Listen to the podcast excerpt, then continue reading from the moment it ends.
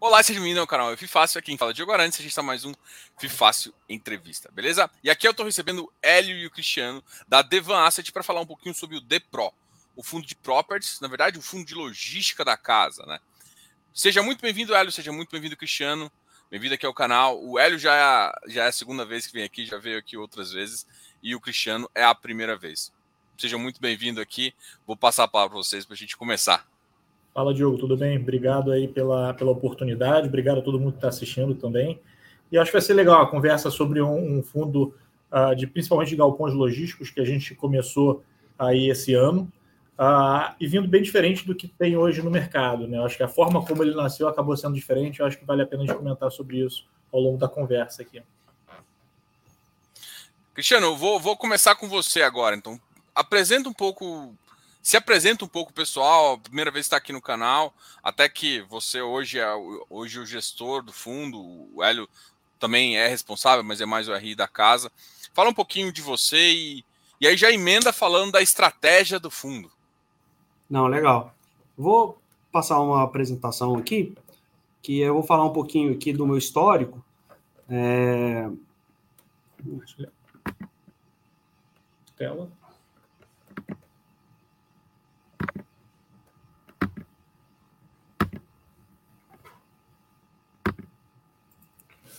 Tá. É, então, na verdade, eu comecei minha carreira aqui no, como trainee no Walmart, na área de real estate. Né, fiquei três anos e meio lá. Depois eu trabalhei dois anos na VBI Real Estate. É, e depois eu fiquei oito anos é, na V2 Investimentos, é, como diretor de real estate e sócio, é, trabalhando com o Marcos Amaro, é, que é o, um, um, grande investidor aí, né, geral. Ele é, um dos herdeiros da, da TAM. É, e eu entrei aqui na Devan em setembro do ano passado para começar essa área de properties. Né? É, né, o ano passado também me, me formei no IESE, no, no, MBA do IESE da Universidade de Navarra. E aqui está um pouquinho do meu track record, né? Então, durante esses oito anos aí é, de V2, é, eu acabei comprando mais de 20 ativos, tá? Mais de 250 mil metros quadrados de ABL, e mais de um bi imóveis, tá? Tanto projetos é, prontos, né, a aquisição de projetos prontos, como desenvolvimento, tá? Então, tem três desenvolvimentos aí que eu fiz né, do zero, né? É uma faculdade de medicina em Piracicaba, alugada para a EMB Morumbi, uma Estácio de Sá no Rio, é, 15 anos de contrato, a EMB Morumbi é 20 anos de contrato, e uma Mills em Camaçari, né, 10 anos de contrato, esses dois primeiros ativos aí acabei desinvestindo para um, um, um, outro family office e a Mills é, hoje ele está né, dentro do V2 Properties. Né? O V2 Properties eu comprei todos os ativos do V2 Properties. É, então aqui tem alguns, né, o Demo Faria Lima, aqui está é, dois ativos também que foi do M&A da Logbras, né, é, Ambev Embu e BRF Salvador, né, Ambev Feira de Santana, é, Ambev de Santa Luzia, que na verdade a gente comprou da TRX, é, e hoje ele está no V2 Properties. Aqui estão tá as duas faculdades, né? É, é, aqui o imóvel da Simrise e o da Air Liquid. É, então, já tem uma, uma boa experiência é, no mercado imobiliário, né? Então, e, e aí basicamente, eu entrei aqui no ano passado, é, a conversa era para a gente começar com fundo, a gente estava pensando um fundo um pouco maior, obviamente, é, mas como mudou né, a questão econômica, a taxa de juros saiu de um patamar super baixo para um patamar super elevado, então a gente preferiu começar com um ativo só, né, um ativo é, é, é e com fundo um pouco menor. Né? Então a gente, eu comprei é, esse imóvel de Itapevi, da RBR. Tá? Deixa eu só interromper aqui o Cris, que eu acho que é legal, Diogo. É, eu brinco que quando a gente fez o roadshow, a gente fez mais de 50 reuniões, eu e o Cris, com investidores, e sempre a gente falava o seguinte: ele tinha quase uma missão impossível quando ele veio para cá, né? Que ele tinha que montar um fundo de galpões logísticos no momento que a taxa de juros, cada reunião do Copom uh, vinha subindo, então, a gente tinha que ter um produto que ele fosse competitivo no, no início, né, e não só pensando no, no, médio e longo prazo, mas tinha que ser atrativo no início para conseguir cheques para poder constituir o fundo. Então, a missão impossível estava, ele tinha que encontrar um, um, bom ativo, bem localizado, de fácil acesso, bem construído, uh, de uma região que fosse bastante quente no sentido de demanda, e ainda conseguisse comprar num preço atrativo e parcelado. Né? Era só essas missões que ele tinha que encontrar no mesmo ativo para a gente conseguir lançar o produto. Né? Então, isso foi uma, uma busca aí que uh, incansável do Cris aí desde setembro do ano passado, quando ele veio para cá, uh, procurando, obviamente, várias regiões. A gente encontrou aí, ao longo do tempo cinco ativos bem interessantes, mas esse de Itapevi, obviamente, acabou chamando mais atenção para a gente, a nossa atenção, porque, para quem não conhece, quem está assistindo e não conhece Itapevi, Itapevi fica uh, na Castelo Branco, logo depois de Alphaville, que é bastante conhecido, né, Barueri, e na Castelo Branco você tem logo um primeiro pedágio no início da estrada e fica antes do segundo pedágio. Então, por que, que essa região, estrategicamente, ela é mais atrativa? Porque, pela questão de custo, ela ficar antes do segundo pedágio, o, o frete é mais barato, né? e, obviamente, o, ela ficar um pouco depois de, de Barueri, né, de Alphaville, é mais barato tanto na aquisição quanto na manutenção uh, do, do, galpão. Por quê? É, Barueri e Alphaville foi construído num, numa região que pertencia ao Exército. Né? Então, além do ITBI que se paga uh, na região de Barueri, que é de 2%, você tem que pagar o laudêmio, que são mais 5%. Então, você quando compra um imóvel lá, você paga um total de 7% na cabeça. Quando você vai para Itapevi, você paga uh, 3% somente de TBI. E ao longo do tempo, anualmente, quando você paga o IPTU, uh, em Itapevi você só paga o IPTU e em Barueri Alphaville você paga o IPTU mais o foro. Então você tem um custo dobrado. Então não é à toa que quando você olha essa região que, que o Diogo está compartilhando aí para vocês olharem, uh, o nosso galpão, que é o que está marcado ali em amarelo, ele fica cercado de, de empresas bastante conhecidas. A gente está falando de, de Pirelli, é, DHL, a, B2W, o B2W, Lojas Americanas, GLP, que é aquele galpão que fica em frente ao nosso, é da distribuição, uh, que é uma empresa que faz a distribuição exclusiva da Amazon no Brasil. Esse galpão que fica ali do lado direito, um triângulo HSI, era um galpão que era da família Klein, das Casas Bahia. Então é uma região bastante quente no sentido de demanda, porque bem ou mal você está exprimido entre Barueri e o segundo pedágio, que dá para ver ali no, né, nessa imagem. Né? Então é uma região que não basta só você, uh, você ter recursos, porque a escassez de, de, espaço é grande, né? E o custo de construção também é bastante elevado. Quando eu falei daquelas questões todas uh, para o Cris, uh, que ele tinha na missão impossível de encontrar, ao longo da apresentação a gente vai passar aqui que todos os pontos que a gente levantou foram atendidos uh, na escolha desse ativo. Então, apesar do fundo nascer como monoativo, que não é o objetivo do fundo, é crescer, ter vários outros empreendimentos, mas esse é, ativo especialmente uh, é uma cereja do bolo. Né? Então a gente escolheu esse uh, com bastante cuidado e, e, ao longo da apresentação vocês vão ver quanto é interessante essa operação.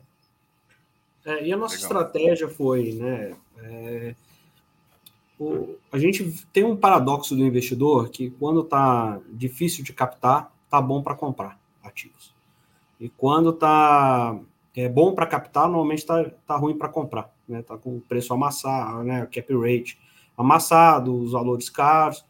É, então, a gente quis é, comprar de, com seller finance é, para dar um yield alto durante os primeiros um ano e meio aí de, de, de, do, do, fundo, para o investidor ter não machucar o custo de oportunidade do investidor. Né? Então, então essa foi a nossa estratégia, né? Então a gente vai comprar, a gente comprou parcelado, né, com uma taxa de subsidiada aí pelo Seller Finance, é, para a gente conseguir entregar um retorno alto aí, pelo menos nos primeiros 18 né, meses, mais alto do que o cap rate inicial, né, obviamente, é, porque a gente recebe 100% do aluguel e, e, a gente ainda não pagou 100% do imóvel. É, então, basicamente. É, Como é que funciona esse, esse, mecanismo aí, só para ficar mais. Não, basicamente eu negocio, a gente negociou aqui, né? Pagar em cinco parcelas, a gente já pagou duas parcelas. Tá? Então uhum. aí vai ter mais uma parcela em novembro, mais uma parcela em março do ano, maio do ano que vem, e uma última parcela em novembro de 2023. Então, é, elas são indexadas a IPCA mais 2% ao ano, tá? É, as parcelas. Então, você Diretamente com, com o investidor. Vendedor. Com o, o, vendedor, então não tem nenhum. É, então, basicamente é isso. E o caixa que a gente tem, que é para pagar as parcelas, ele rende, né? A gente tem um, um portfólio de CRI, a gente deixa ele é, rendendo e a gente distribui. Então a gente vai ter uma distribuição mais alta, né? Então hoje a gente coloca aí para rodar aí é, mais ou menos IPCA mais 12 e o nosso custo de o nosso custo teoricamente é, é IPCA mais 2. Então a gente tem aí um spread mais ou menos de 10%, né? Então é, é um e, e assim a maioria dos fundos que são alavancados, eles alavancam, alavancam via CRI, né? É, e aí o CRI vai rodar aí, se ele se estruturou um CRI bem feito, vai rodar aí IPCA mais 6, IPCA mais 7. E, e aqui não, pô, a gente está IPCA mais 2, que é um valor né, bem baixo, muito baixo. Sem custo de estruturação, de escritório de advocacia, sem nada disso. Porque não tem custo nenhum, assim, porque quando você estrutura um CRI, você vai ter aí 3, 3,5% de custo, que é da securitizadora, é, assessor legal, é, colocação do CRI, né? Porque alguém vai ter que comprar esse CRI. Então, esse não tem nada. Então, assim, ele não tem custo nenhum, então é uma é uma, um leverage super barato, né? Então, essa foi a, foi a nossa estratégia mais óbvia, assim, o que mais importa é comprar bem o ativo, ativo bom, bem localizado, bem construído. Então, é... E... É até legal passar por umas, umas questões dessa, uh, Diogo. É, o, por exemplo, o Galpão foi o preço dele foi 44 milhões e meio. Né? A gente pagou lá no D0, se eu não me engano, dia 16 de maio desse ano, a gente pagou 30% do valor. Ah, em julho, a gente pagou mais 10% e tem mais as três parcelas finais de 20%, novembro, maio e novembro do ano que vem, de 20% cada uma delas. Ah, só que do dia 17 de maio em diante, a gente recebe o aluguel full da operação. Inclusive, em maio, a gente recebeu o aluguel full de maio uh, que era em torno de 313 mil reais ao mês. Né? Então, para quem está assistindo entender como foi esse, esse Vendors Finance que o Cris comenta, a gente ainda não pagou os 44 milhões e meio, a gente pagou aí, uh, não chega em torno de 18 milhões, porém recebe uh, ah, 313 mil de aluguel. Então, dessa forma, a gente conseguiu criar um atrativo uh, nos primeiros 12 meses de um, um, um produto uh, que vai entregar um dividendo aproximadamente na casa dos seus 17, 17,4% nos primeiros 12 meses. Né? Você pega, a cada vez que a gente paga, a gente está, vamos dizer assim, mais perto de ter pago os 44 milhões e meio, e aí vai se ajustando essa questão da alavancagem. Mas uma coisa que também é muito importante é a alavancagem que a gente fez, a gente tem o valor total para aportar dentro do fundo. Né? Quando o Cris veio para cá e a gente escolheu essa operação, a gente tinha 50 milhões de seed money para poder fazer a, a, confecção do fundo, uh, independente da captação ou não uh, de investidores. Para nossa surpresa, a gente conseguiu captar no mercado bastante difícil quase 40 milhões. Uh, desses quase 40 milhões, a gente tem captação de grandes players do mercado, a gente está falando de HSI, Mauá, Tesouraria do Banco da Ecoval, dois grandes family offices alocaram dentro do, do fundo, a própria RBR, que era a antiga proprietária e vendeu para a gente alocou recursos dentro do fundo. Então a gente tem um portfólio de investidores. Aliança. Aliança, né? A, foi, acabou aqui Lima também. Então a gente tem é, players bastante é, grandes que acabaram aportando no, no fundo. E quando a gente olha a operação especificamente, por que, que a gente escolheu esse e não os outros quatro ativos que o, que o Cris acabou olhando? Um pela região, né? Quando você mostrou naquele, naquela, naquele mapa que é, esse galpão ele fica, a gente fica aqui na Vila Olímpia, perto da Faria Lima, mas a gente botou no gráfico ali do shopping, é, do shopping Guatemi, que fica no meio da Faria Lima, até lá, no horário comercial, você vai demorar entre 29 e 32, 33 minutos. É esse o tempo que você demora para ir para lá. Né? Ele está dentro de uma região uh, de menos de 30 quilômetros uh, de São Paulo, né? um galpão que a gente comprou, o metro quadrado dele é R$ 2.737 o metro quadrado, que é abaixo do preço de reposição na região.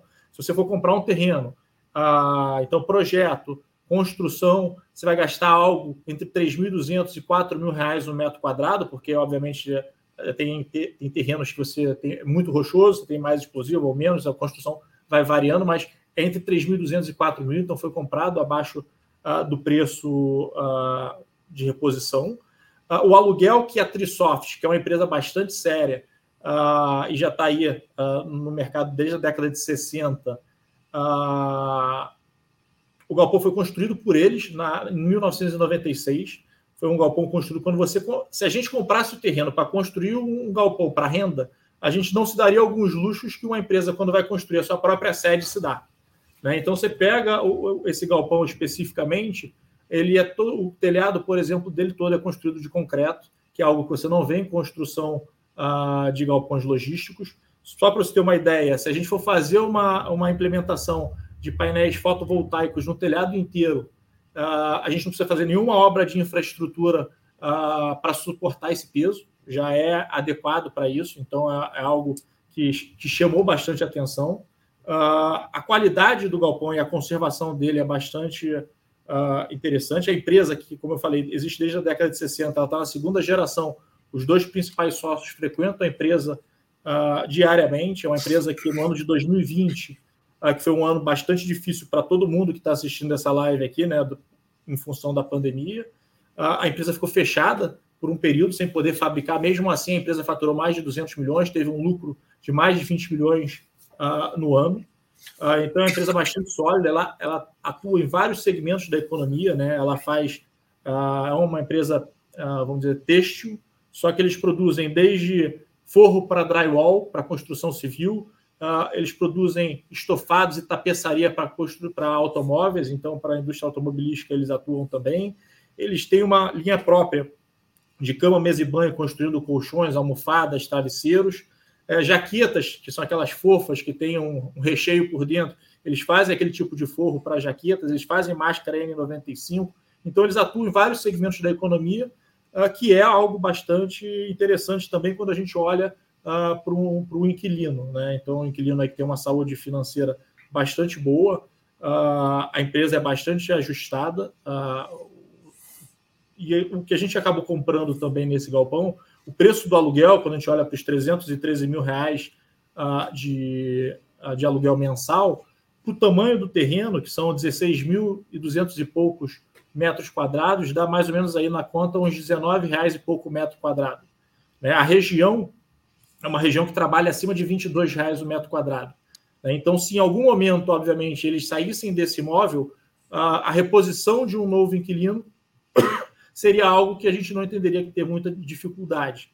Né? E, esse, e esse contrato, apesar de ser típico, né, que a gente estava até conversando aqui antes da live, é, é um contrato típico com características de atípico. Por quê? Ah, na, durante a pandemia, né, obviamente, eles, ah, quando teve o, ah, quando todo mundo que ah, tinha era inquilino, quando teve o reajuste ali em, em 2020 pelo IGPM, todo mundo reclamou, obviamente eles reclamaram também, os antigos proprietários e fizeram um novo contrato ajustando pelo IPCA. Né? Obviamente, como, como, contrapartida disso, o antigo proprietário, né, a RBR, ela, ela readequou o contrato, colocou multas caso eles quisessem sair mais longas. Então, eles precisam fazer um aviso de saída com 12 meses de antecedência. Após 12 meses, quando eles saírem, eles têm que pagar mais uma multa, que é proporcional, que dá mais ou menos hoje 12 meses também. Então, você está falando de uma área que hoje tem uma vacância de um dígito, muito baixa, um preço do metro quadrado de aluguel abaixo do que é praticado no mercado, que se no pior cenário a empresa saísse de lá, você teria praticamente 24 meses para encontrar um novo inquilino. Né? Então, pensando de forma fria, uh, que não é o que a gente quer, talvez para o fundo, se eles saíssem, acabaria ter uma, tendo uma interseção de aluguéis em algum momento. Né? Mas não é o que a gente imagina, a empresa está lá desde que o galpão foi construído, é fundamental dentro da estratégia deles esse galpão onde ele está. Então, uh, para nós, é uma, por isso a gente escolheu essa operação para ser a primeira uh, do fundo. Né? Você é. citou uma, uma questão de painel fotovoltaico que agora em, em fundos de logístico começou a vir bastante à tona. Já, já fez estudo sobre isso para esse caso? E você já citou isso como, como até uma vantagem. Já tem estudo? Já tem. Já está próximo disso acontecer para esse fundo? Hum, não, é, temos, é, eu estou estudando isso, tá? Então a gente é, tá a primeira fase do estudo é analisar o ocupante, se daria para vender a energia para o próprio ocupante, né? Mas o ocupante ele paga, ele já está no Mercado Livre, então o custo de energia dele é muito baixo. Então a gente está fazendo um estudo agora de vender é, a, a energia para a Enel, tá? Então a gente está agora, é, porque como a gente comprou o imóvel agora, né? Então e todo todo isso é um upside, tá? Então todo é, a nossa valuation foi do imóvel, então isso é um upside, é, é, assim a gente não está contando com isso, tá? Mas a gente está vendo agora se faz sentido a gente vender para a Enel, qual que seria então, é, tem uma empresa né, contratada nossa aqui que está é, especializada nisso e olhando é, essa venda para a Enel, porque para o ocupante não faz muito sentido, porque o custo de energia dele é super baixo. A gente já analisou, né, já pegou os últimos.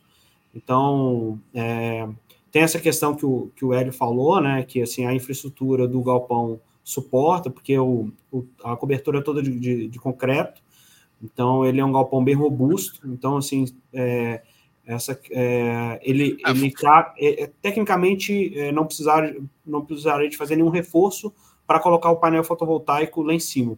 A única coisa, eu acho que precisaria uma linha de vida para segurança do pessoal da manutenção. A linha de vida é um cabo de aço, né, que você passa para o pessoal poder fazer a manutenção, mas de infraestrutura para não precisa de fazer nada, tá? A princípio. Então, assim, pelo menos a gente. Então, agora a gente está né, vendo se faz sentido a gente vender é, para a Enel e aí é, depois que a gente tiver é, esse estudo, mas assim, ele está tá em estudo. Tá? Ah, legal, é porque isso e, tem... e a gente quer replicar isso para todos, tá? Então, todos os, os, os, galpões que a gente comprar, a gente vai fazer, a gente vai comprar o, o imóvel sem analisar isso, e depois que a gente encarterar ele, a gente vai fazer o estudo se faz sentido ou não é, colocar o painel fotovoltaico. Uma pergunta que eu até fiz no começo, até onde, a gente estava conversando offline ainda, é a questão assim, é, Devan Properties, né? E normalmente os fundos que vêm com properties, ele normalmente ele não fica restrito a um segmento. Então, uhum. vai ser o fundo de properties da Devan ou a, ou a estratégia vai ser mais logístico mesmo? E como é que ficou o regulamento do fundo e, qual, e como é também você pensa em relação a essas estratégias? É, o, o, nosso objetivo é, é esse, esse ser o, o, o, fundo de logística industrial da casa. Tá? Então, é, hoje o ativo que a gente comprou é de logística e todo o pipeline é de logística mas o, no mandato ele está um pouco aberto, então eventualmente a gente poderia até comprar eventualmente uma renda urbana, alguma coisa assim, mas não é o objetivo. Tá? A gente deixou em aberto só porque é o primeiro fundo da casa, então a gente deixou em aberto isso, mas é, o viés é logístico e na verdade assim a gente quer continuar. Então hoje todo o pipeline é logístico, então todos os imóveis que eu estou conversando aqui que vai seria o próximo para fazer o follow-on é de logístico. Então, assim, é, na prática, o objetivo é, é, é ser o, o, o, fundo de galpões da casa. Tá? E de renda. Né? E de renda. É importante. Quem olha o regulamento vai enxergar que a gente colocou no regulamento que pode ter desenvolvimento, mas a gente colocou isso só para também não atrapalhar uh, o nosso lado. Vamos supor que amanhã a gente compra um galpão para renda e tem um espaço que pode ser construído algo e a gente, pelo regulamento, não poder eh, tirar o melhor dessa compra que a gente fez. Então, a gente botou no regulamento que isso uh, possa acontecer. Um exemplo disso é o próprio galpão que a gente comprou. Não foi a gente que fez o desenvolvimento, mas depois que ele foi construído, depois que ele foi construído, eles já estavam lá, foi feito mais um anexo. Né? Então, é importante deixar isso lá em aberto para também não ficar tão restrito e a gente poder uh, explorar no bom sentido da melhor forma essa compra que a gente tenha feito. É, muitas vezes tem é, ativos que é, já tem uma área de expansão, né? O próprio ocupante demanda uma expansão. Então, se você deixa isso restrito, é uma complicação. Então, a gente deixou em aberto, mas assim, o objetivo é ser renda, né? Então, mas isso seria mas, um upside. Mas, por exemplo, eu entendo que vocês estão falando só de expansão. Tem alguns fundos com essa característica. Mas outros fundos que também, às vezes, já vi fundo que topa especulativo, ou os fundos topam outras coisas. Talvez quando o fundo tem um patrimônio menor, não faça tanto sentido. sentido. Porque, mas quando você tem um patrimônio, sei lá, de 2 bi, você pegar 100 milhões, 200 milhões para fazer alguma coisa, é, aí nesse sentido pode mudar também o foco. Por exemplo, agora o, o, desenvolvimento seria mais em sentido de expansão, mas se o fundo crescer, aí sim pode. É, eu não preciso nem mudar o regulamento e também é. posso. É. A minha estratégia Poderia é. Fazer um, é. é, agora assim, a gente quer dar renda para o nosso investidor. O perfil do investidor hoje é, é, é, o cara que quer renda. E hoje o fundo é um fundo é, pequeno, então não faz sentido é, e atrapalhar totalmente a renda. Então, mas a gente, assim, o objetivo, o objetivo principal é um fundo de galpão é, de ativos prontos e com renda. E bem localizados. E bem localizados. Então, o que é, assim, o objetivo é replicar esse ativo. E tá? o, que é, o que tem chamado muita atenção, Diogo, é, é os investidores acabam olhando para esse fundo uh, que não conhecem, acabam olhando lá depois, Depro 11 pagou no mês de maio um dividendo de 1,74 uh, por cota. Em junho, 1,89. Julho, 1,48. Agosto, 1,35. Aí o cara fala assim, pô, o que, que, tem dentro desse fundo? Deve ter um silo lá no, em Palmas, né? Que não é um problema, que não vai ter liquidez lá na frente. Mas não, tem um galpão logístico em Itapevi. Aí o cara fala, que conta é essa que eles estão fazendo? Ah, o que acabou, acabou sendo muito diferente e acabou atraindo os investidores que hoje são cotistas do fundo foi de fato esse parcelamento que a gente fez da compra. Né? Tem, tem um slide aqui, não tem? Tem. Compartilha para a gente. Ah, esse parcelamento que a gente fez da compra é o modelo que a gente quer trabalhar ah, enquanto a Selic estiver no patamar que está hoje. Né? A gente tem uma Selic aí em 13,75, a expectativa de mercado é fechar 2023 com 11, mas no Brasil Uh, se até o passado muda, imagina o futuro. Então, o, que, que, a gente pensa? Uh, uma Selic, enquanto a Selic estiver na casa dos dois dígitos, o modus operandi desse fundo é comprar galpões logísticos, como eu falei, uh, bem localizados, bem construídos, áreas com, com, vac com, vacância bastante baixa, num preço atrativo e 100% deles parcelados. Por quê? Esse que vocês estão vendo aí de 12 meses numa taxa de 17,4% ao ano, é prolongar isso pelo tempo que for necessário enquanto a Selic estiver na casa de dois dígitos. Quando a Selic estiver na casa de um dígito, aí o drive do fundo é outro. Né? Mas quem está investindo agora está tendo a oportunidade de entrar num fundo com ah, hoje com um galpão e daqui a pouco, quem sabe com dois galpões, daqui a pouco três, quatro, uh, super bons, uh, a preços que estão sendo comprados super atrativos, com bons inquilinos. Então, esse esse modelo de trabalho que acabou chamando muito a atenção, uh, como eu falei, da Aliança, da Quilima, da Tesouraria do Banco da Ecoval, da Mauá, da RBR e, dos family offices que acabaram investindo no, no IPO, né? É, uma, uma, pergunta aqui. Aqui você tem uma parcela de 9, mais ou menos 9 milhões em novembro, tem maio, e sua liquidez é mais ou menos 20 milhões. É, então, para a última parcela, vocês podem ter que, que fazer algum, uma outra alavancagem, uma realavancagem, é, ou fazer uma na verdade, na verdade, a gente, como eu falei do início, a gente tem o CID dentro da casa já de 50 milhões para esse fundo. Né? Então, por que, que a gente começou com esse ativo? Ah, porque ele estava abaixo de 50 milhões, que se a gente não, não tivesse um investidor, a gente conseguia comprar ah, com o dinheiro que a gente tinha aqui. Né? Então, se na última, obviamente, que até novembro do ano que vem, a nossa ideia é encontrar um outro ativo uh, com características semelhantes para colocar dentro do fundo. Um ou dois ou três, quantos a gente encontrar e fizer sentido dentro do fundo. Obviamente, a gente terá que abrir uma nova oferta em algum momento e, tendo investidores, ótimo, não tendo, a gente tem o dinheiro para colocar. A gente não está alavancado e sem recursos para poder honrar o compromisso. Tanto que a gente assinou uma carta conforto com o administrador do fundo, onde a gente se compromete e apresentou garantias financeiras para poder pagar esse, esse investimento quando a gente tinha zero investidores no fundo. Tá? Isso que é importante para quem está assistindo. Não é, não é um produto alavancado que, se a gente não arrumar dinheiro, a gente vai ter que devolver o, o, o bem. É, a gente assinou uma carta conforto né, com o Decoval, que é o administrador, né, justamente para a gente poder fechar a, a captação é, antes de ter todos os recursos. Então, basicamente, a gente captou 37 milhões e 150 e compramos um ativo de 44 milhões e meio. Então, tem um delta aí, é, só que a gente tem esses recursos aqui. Então, assim, essa, essa questão está resolvida. A gente assinou uma carta conforto. Com isso, por quê? Porque, cara, a última parcela é em novembro do ano que vem. Então, assim, não necessariamente eu preciso colocar esse dinheiro agora. Então, e o objetivo é ir, à medida que a gente for achando bons ativos é, nas especificações que, que nos agradem aqui, é, que, que a gente acha que, que é uma boa compra, a gente vai levar e aí a gente vai fazer esses aportes aí ao longo, ao longo né, do, desses próximos 15 meses aí, que falta para pagar a última parcela.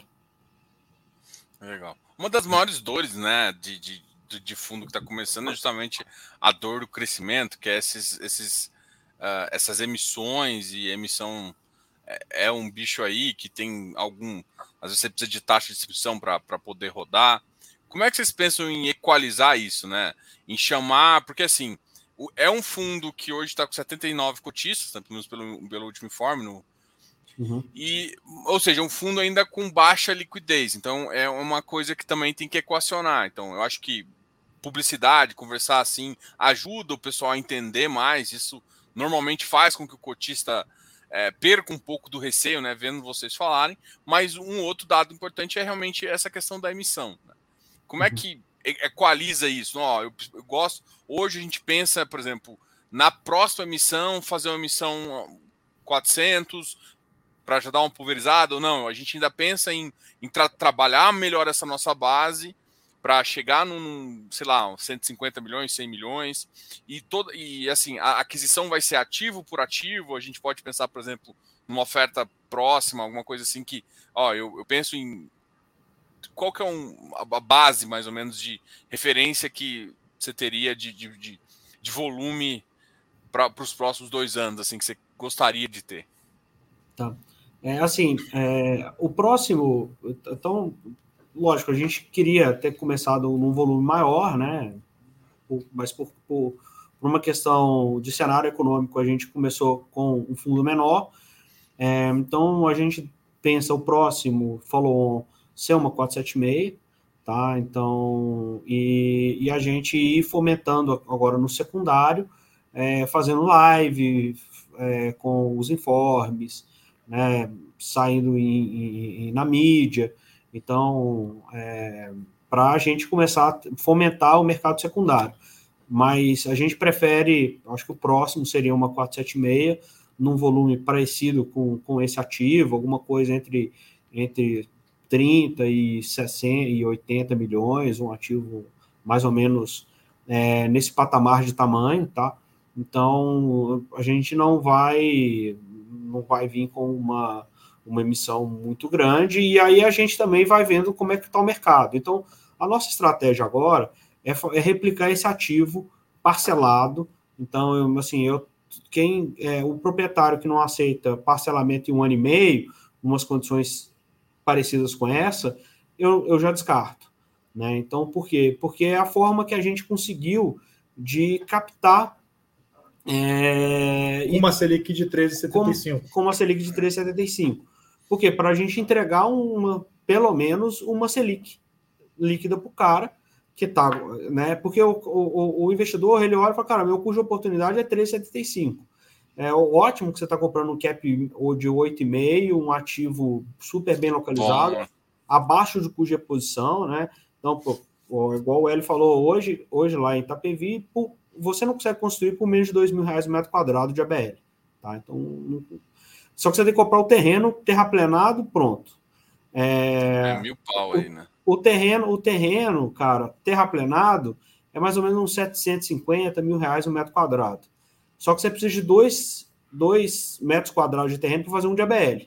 Numa, porque aí é uma eficiência de, 5, de 50%, 60% no máximo.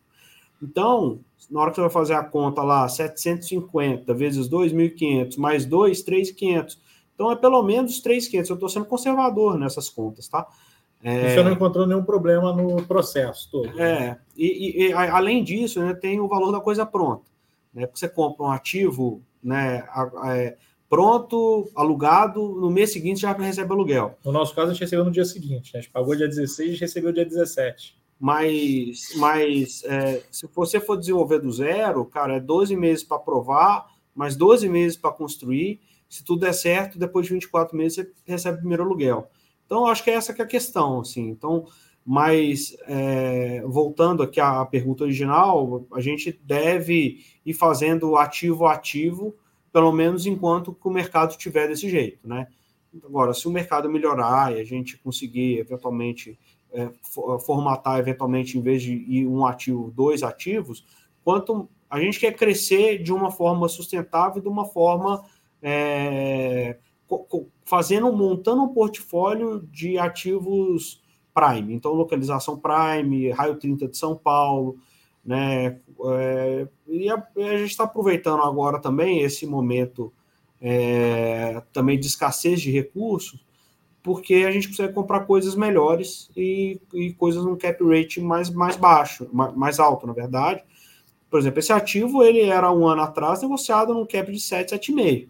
Né? Então, é, é, é, essa é a questão. Né? Esse, comprou 8,5, né? É, 8,44. Então, é essa que, é, assim, é, é, mais ou menos essa nossa cabeça, cara, de, de crescimento do fundo, tá? Legal. Tem uma pergunta aqui uh, do Lúcio. É, quando o custo de capital estiver alto, você pretende comprar parcelado? Você deixou. E quando o custo, custo estiver baixo do equity? Eu vou emendar já a pergunta sobre o mercado logístico de 2023. Né? Como é que vocês enxergam o mercado logístico e aí depois a gente fala assim, e o, e o mercado de juros, né? Assim, eu acho que acaba que vocês têm que olhar um pouco, sei que nem sempre todo mundo é economista, a gente é mais de real estate aqui, mas acaba que você tem que olhar também um pouquinho para a visão de, de juros. E aí vamos pensar, uhum. pô, no final a gente está pensando na, na, na, regra do Banco Central, no Fox, 11% para o próximo ano. Como é que seria? Acho que o custo de capital baixo seria abaixo de 8, uma uhum. coisa de um dígito, um 8, Vamos... 6 ali seria uma coisa.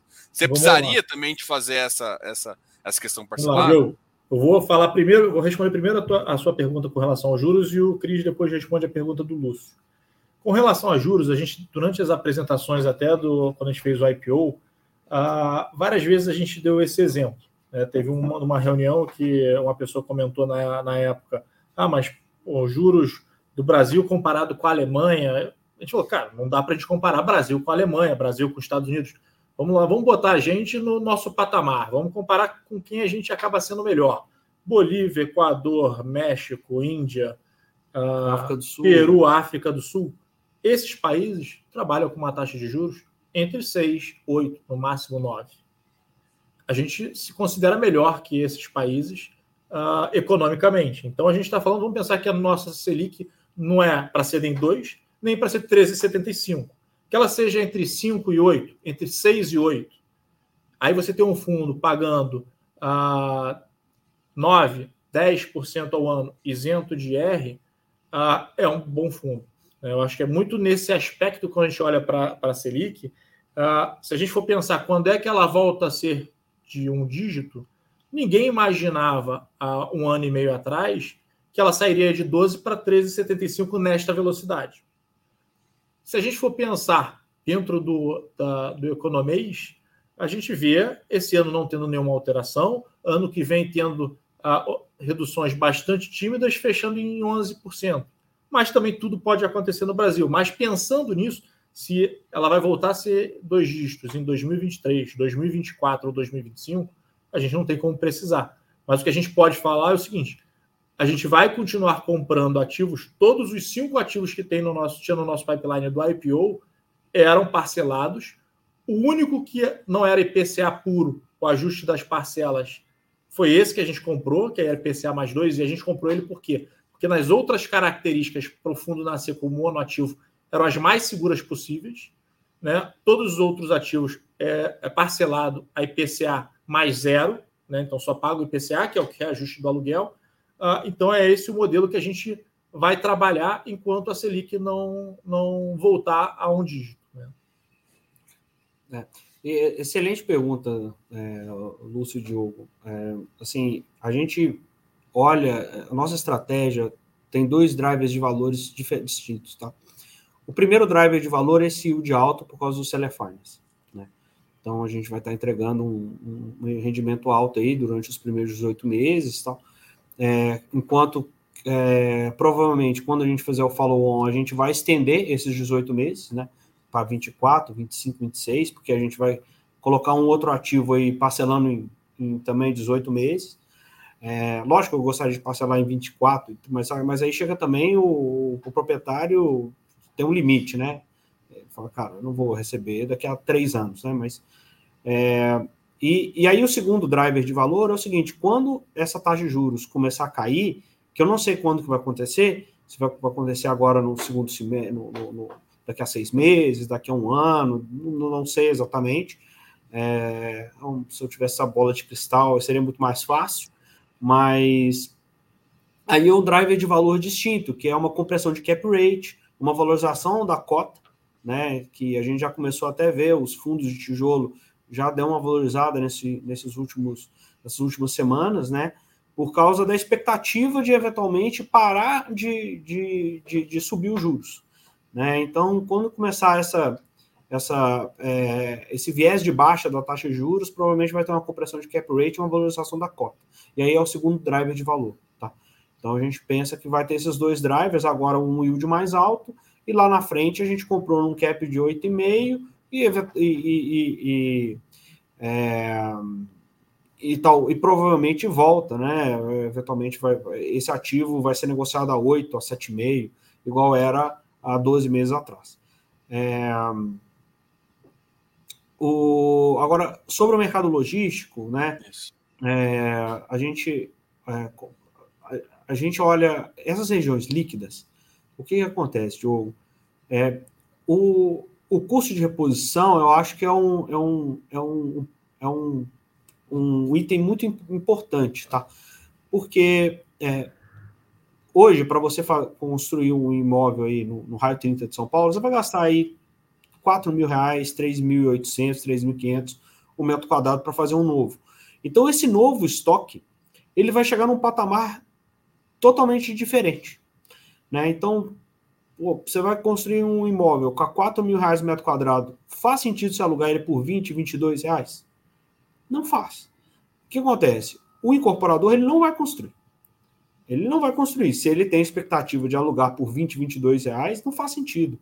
Então, é, esse novo esse novo estoque de imóveis prontos, novos, ele vai vir num outro patamar. Então, é, e isso vai começar a equalizar, né? Então, a, a, a, agora, é, tem localizações que têm abundância de terreno, então você pega isso, raio, raio 100, em algumas localizações, é, vai demorar mais a equalizar os valores de locação, né? Mas a gente tem a preferência do raio 30 de São Paulo, né? E algumas outras regiões específicas, extrema, por exemplo, né? Que hoje a vacância é zero. Então, é, é, é, é essa nova, nossa visão aí de, de mercado, né? Assim, a gente acha que o, a, o valor do aluguel tende a subir nesse, nessas, nessas, nessas localizações mais quentes. Então, eu estou falando de Itapevi, Jandira, Imbu, Cajamar, é, Guarulhos, é, Osasco. Então, é, é, mais ou menos essa nossa cabeça, tá? Porque não vai, não vai fazer sentido o cara que, que, que construiu um. E, e, e, por mais que arrefecer também o, o, IPCA, dificilmente o custo de construção vai voltar ao que era, né? Então. O preço da mão de obra subiu bastante também. A gente tem mão de obra, aço, né? Então, assim, os insumos, os principais insumos da construção civil. É, pode arrefecer um pouco, obviamente, mas a gente acha que não vai voltar ao que era. E aí, assim, é, aquele estoque é finito, o estoque que tem hoje é finito, né? A, com a previsão aí de crescimento do, do PIB, né? A gente. É, porque assim, o mercado imobiliário, ele é, tem dois indicadores principais, né? Um é a taxa de juros, que atua aí no, no, no denominador, né? É, e, e, o PIB que atua mais no nominador, né? Por quê? Porque o, o valuation de um, de, um, de um, um, ativo de real estate basicamente é o valor do aluguel dividido pelo cap rate. O cap rate ele é correlacionado com a taxa de juros, né? E o aluguel ele é bem correlacionado com o PIB, com o crescimento do PIB. Então, quando tem um crescimento do PIB, as empresas vão de demandar mais ativos e aí oferta e demanda tende a subir o valor do aluguel. Né? E então, basicamente, esses são os dois principais indicadores aí do mercado imobiliário. Então, hoje a gente tem uma estabilidade e, eventualmente, no, a gente prevê um futuro próximo uma queda na taxa de juros, então que isso atua positivamente no denominador, né? E a gente está vendo aí um crescimento do PIB, né? Então, o ano passado a gente, o Brasil cresceu 4%, esse ano previsão já é 2,5%. É, então, a gente teve oito semanas aí consecutivas de aumento da previsão da, da, do PIB do Brasil. Então, é, a gente tem, a gente acha um cenário positivo tá? para os fundos de tijolo em geral.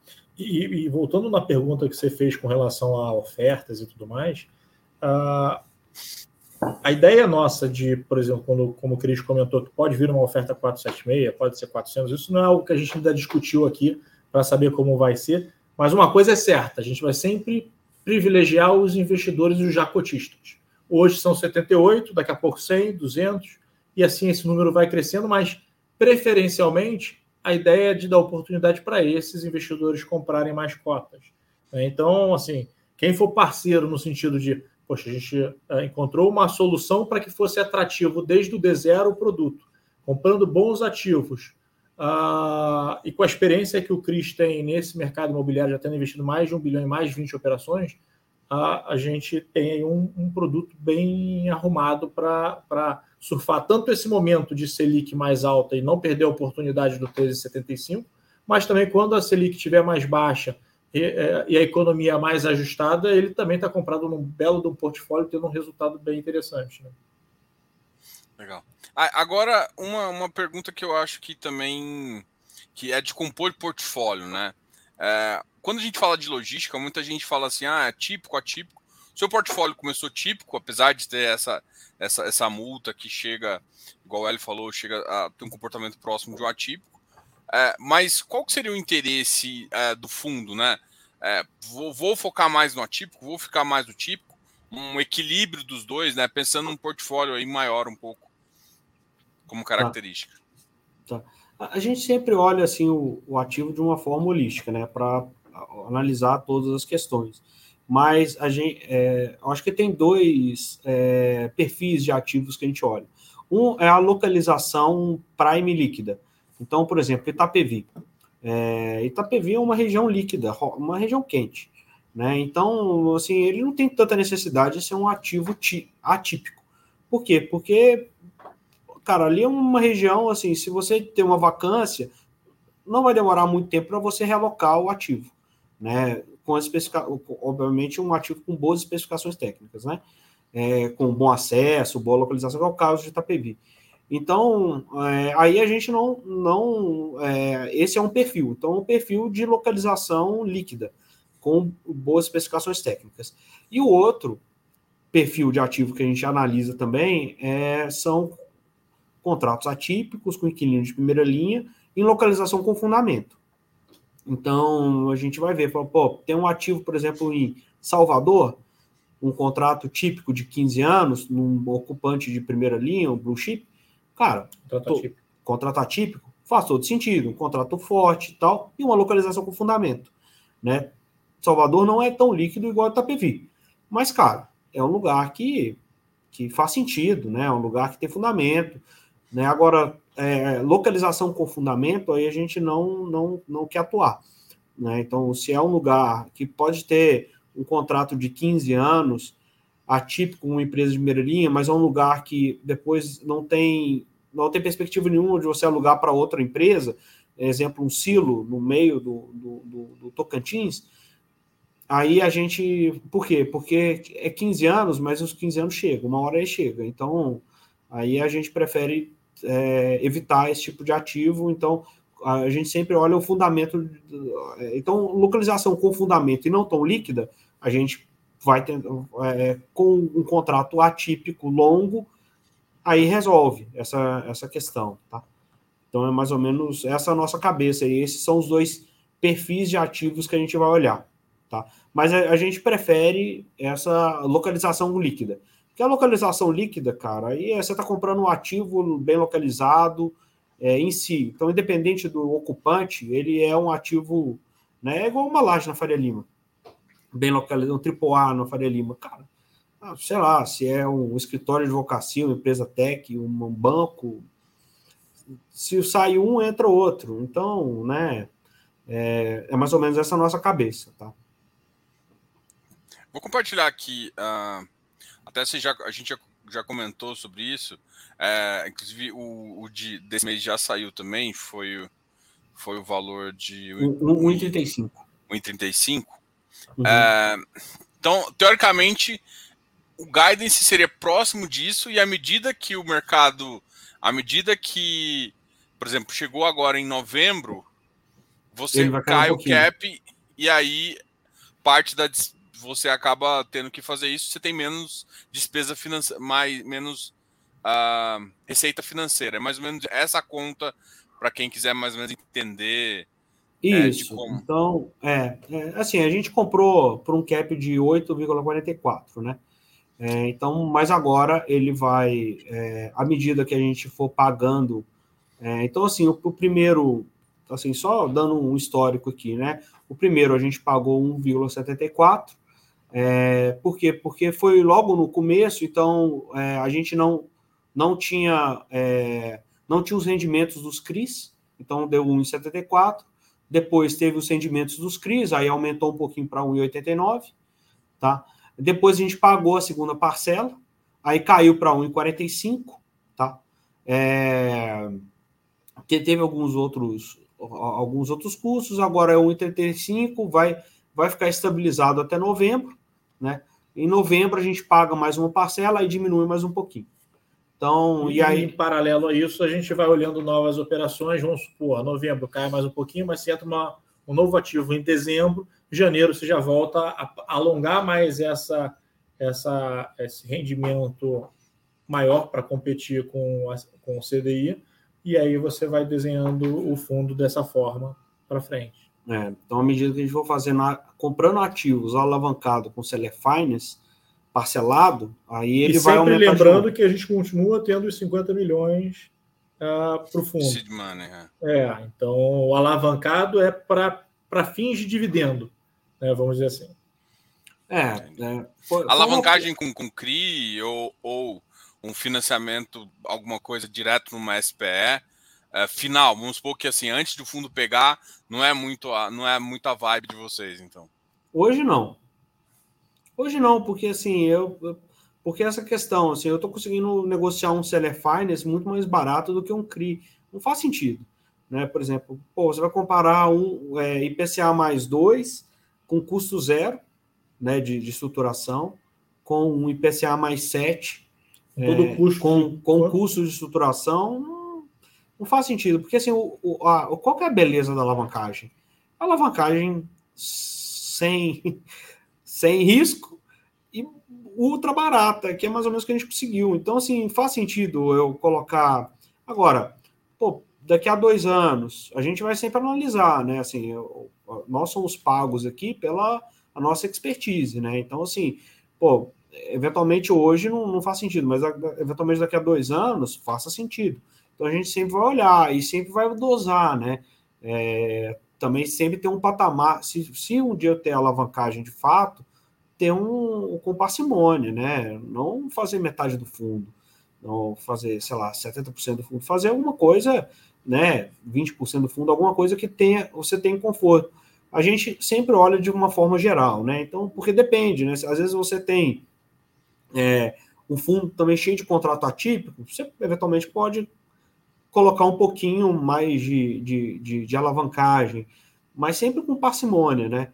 Então, assim, a gente é, é, é, veio com, com, com, com, Então, assim, eu, é, o segredo é, cara, é comprar coisa boa, preço barato e, se possível, com alavancagem super barata. Então, assim, a nossa cabeça é essa. Se, se, se for algo diferente disso, aí fica difícil, entendeu? A gente prefere, é, eventualmente... Mas, mas hoje, hoje a nossa estratégia é seller finance, tá?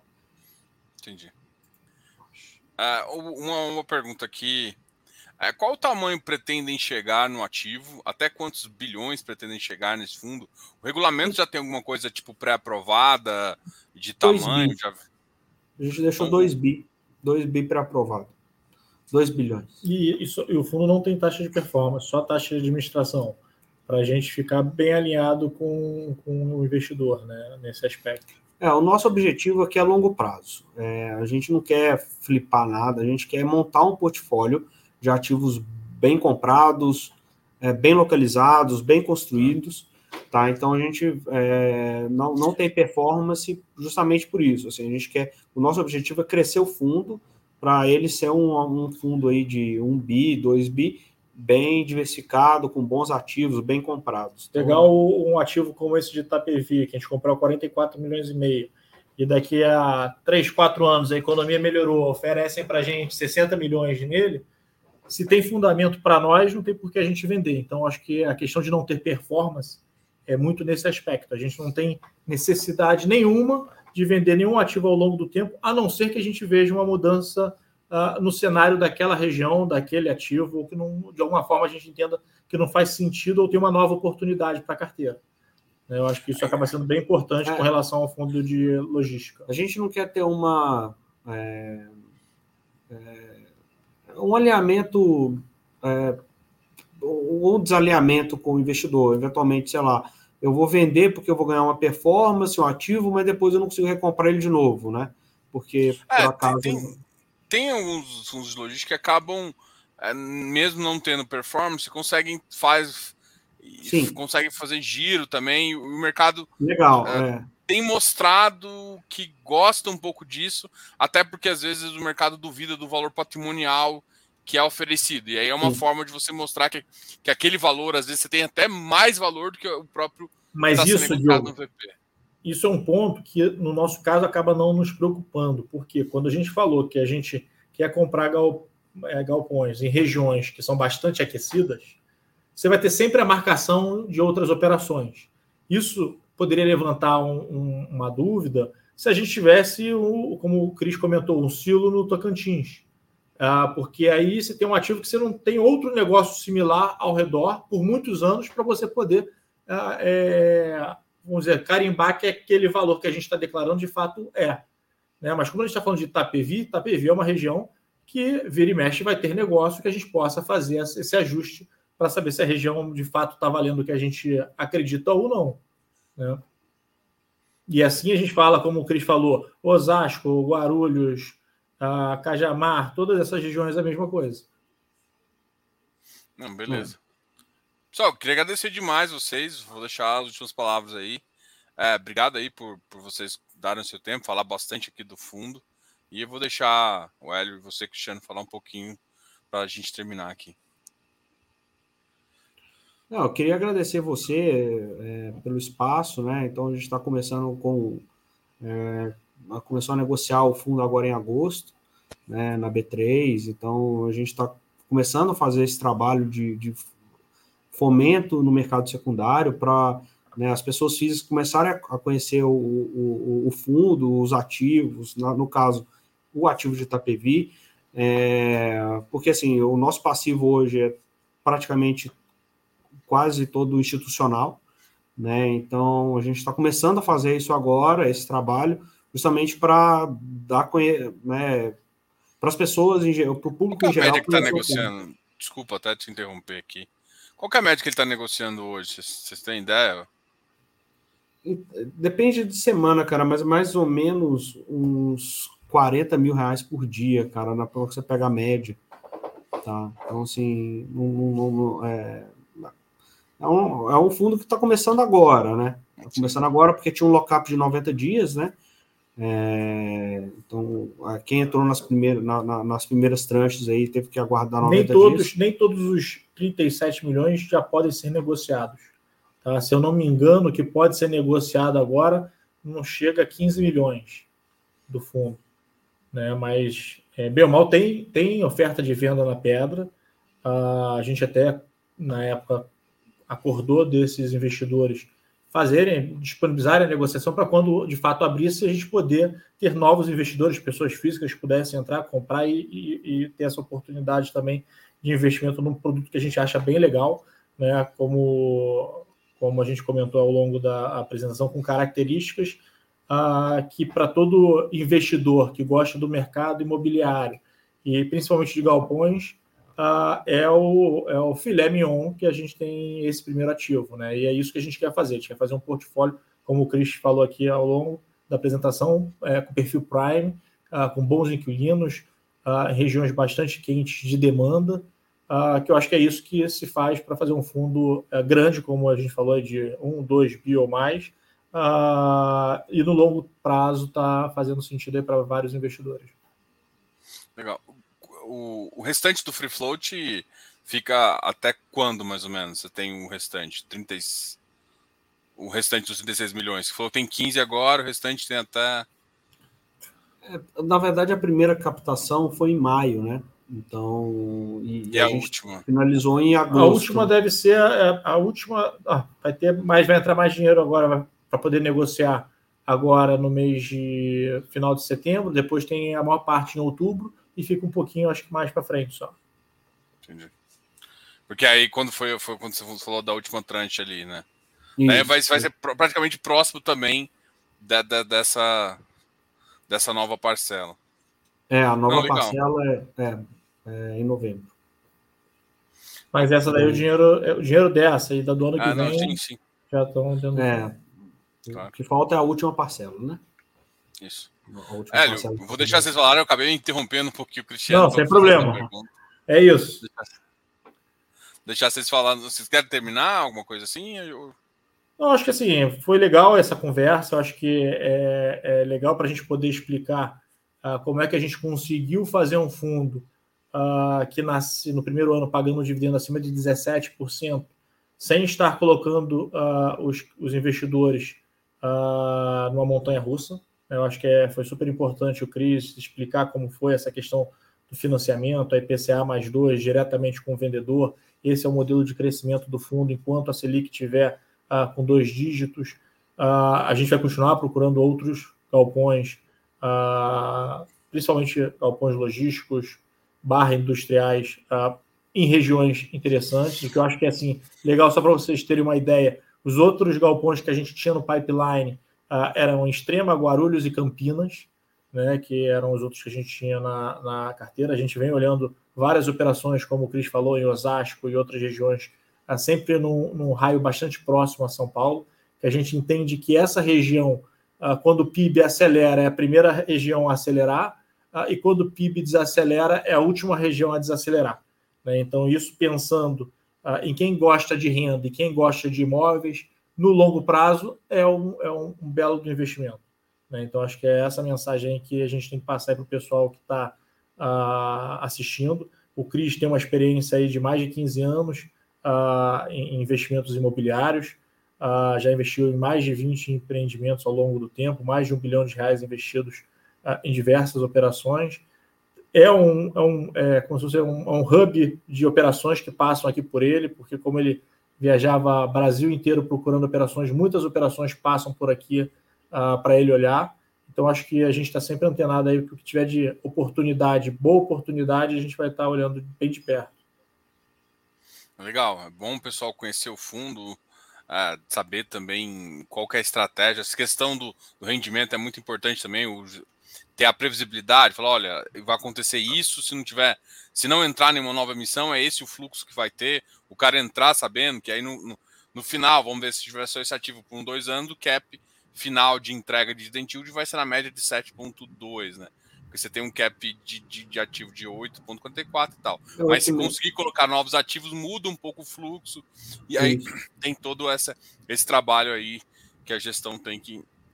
A gestão vai fazer, é a entrega que vocês estão falando aqui.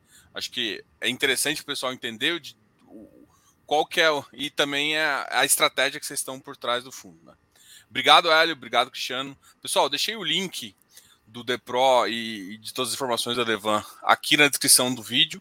Qualquer coisa também pode conversar com a gente. Deixe os comentários aqui no vídeo. Obrigado, Hélio. Obrigado, Cristiano. E até uma próxima aí. Até logo. Tchau, tchau. Obrigado. Obrigado, Diogo. Um abraço. Até mais. Até a próxima, pessoal.